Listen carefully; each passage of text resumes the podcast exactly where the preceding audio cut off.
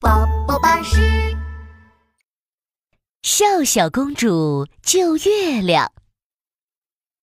笑笑公主最喜欢去森林里找她的动物朋友们玩耍了。小松鼠，咱们玩捉迷藏吧，我来藏，你来找，好不好？太棒了，那你快躲起来吧，我马上就要来找你了。呵呵。笑笑公主赶紧躲在了大树后面。森林里突然传来了一阵哭声。哦，是谁在哭啊？哼哼，我怎么只有一半了？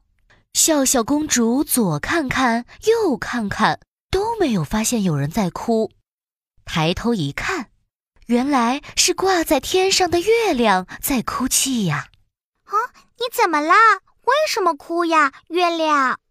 不知道怎么回事儿，我只有一半了，再也不是圆圆的月亮了。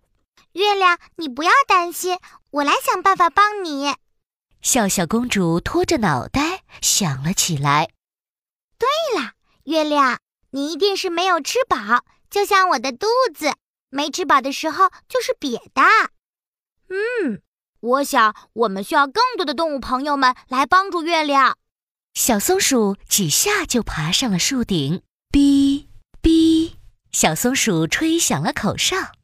森林里的小动物们听到口哨声后，都急匆匆地赶来了。大家好，我们的朋友月亮的肚子饿了，我们找一些好吃的，让它填饱肚子吧。没一会儿。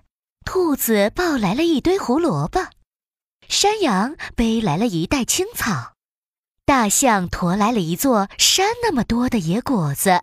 月亮吃了这么多好吃的，很快就会饱了。吃饱了，它就会变得圆圆的啦。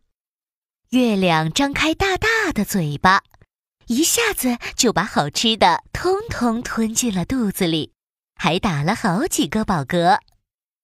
可是。月亮还是只有一半，一点也没有变圆。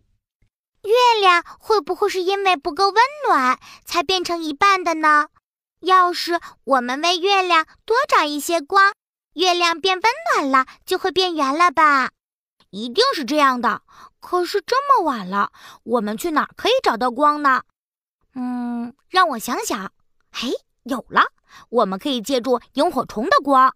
萤火虫。嗯，他们一定愿意帮助我们。我知道他们的家在哪儿，跟我走。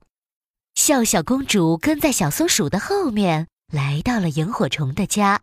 萤火虫，萤火虫，可以借你们的光让月亮变圆吗？当然没问题了。成群结队的萤火虫聚集在了月亮的周围，它们发出的光照亮了整片森林。虽然有了温暖的光。可是月亮还是没有变圆。小月亮或许不是饿了，也不是缺少温暖，它只是被天上的乌云遮挡住了。我们应该想办法让乌云离开，这样子月亮一定会变圆了。嗯，对极了，一定是这样的。这件事交给我。小松鼠蹦着跳着，又爬上了高高的大树上。他吹了口哨，叫来了他的猫头鹰。亲爱的猫头鹰，你可以帮我把天上的乌云挪走吗？这样月亮一定就会变圆了。嗯，当然没问题了，包在我身上。在月亮的周围出现了好多好多猫头鹰，它们紧密地排成一队，用力地推着乌云。嘿呀，嘿呀！猫头鹰累得满头大汗。终于把乌云推走了，月亮终于变圆了。